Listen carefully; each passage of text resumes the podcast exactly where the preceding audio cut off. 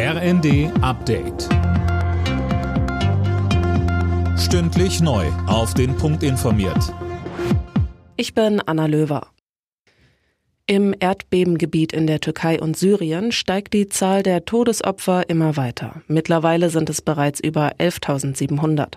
Besonders schwierig ist die Lage im Norden Syriens, weil die Hilfe in dem Bürgerkriegsland nur schwer ankommt. Tankred Stöbe von Ärzte ohne Grenzen sagte uns. Es gibt zu wenig Ärzte, es gibt zu wenig Pflegende, es gibt zu wenig Spürhunde, Menschen, die sich in so einer Katastrophensituation auskennen, dort jetzt schnell helfen können. Somit ist jeder geöffnete Grenzübergang sinnvoll. Da müssen wir jetzt sowohl die türkische wie auch die äh, syrischen Regierenden hoffen, dass sie dort pragmatisch sind und dass sie dort keine Hilfe verzögern. Wir sehen auch in der Türkei ist es nicht optimal.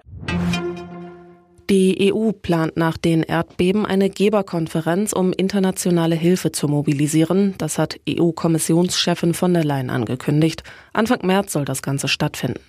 Wir befinden uns in einem Rennen gegen die Zeit, um zusammen Leben zu retten, so von der Leyen weiter.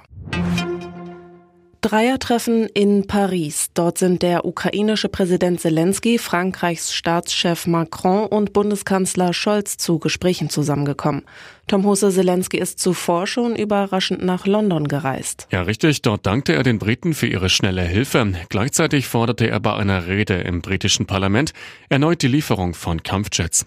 Nach seiner US-Reise war es erst Zelenskys zweiter Auslandsbesuch seit Kriegsbeginn. Heute wird er dann in Brüssel erwartet. Dort könnte er dann am Rande eines EU-Sondergipfels im Parlament sprechen und auf die Staats- und Regierungschefs der EU treffen. Der 1. FC Nürnberg und Borussia Dortmund stehen im Viertelfinale des DFB-Pokals. Nürnberg gewann gegen Fortuna Düsseldorf mit 2 zu 1 nach Elfmeter. Dortmund schlug den VfL Bochum mit 2 zu 1. Alle Nachrichten auf rnd.de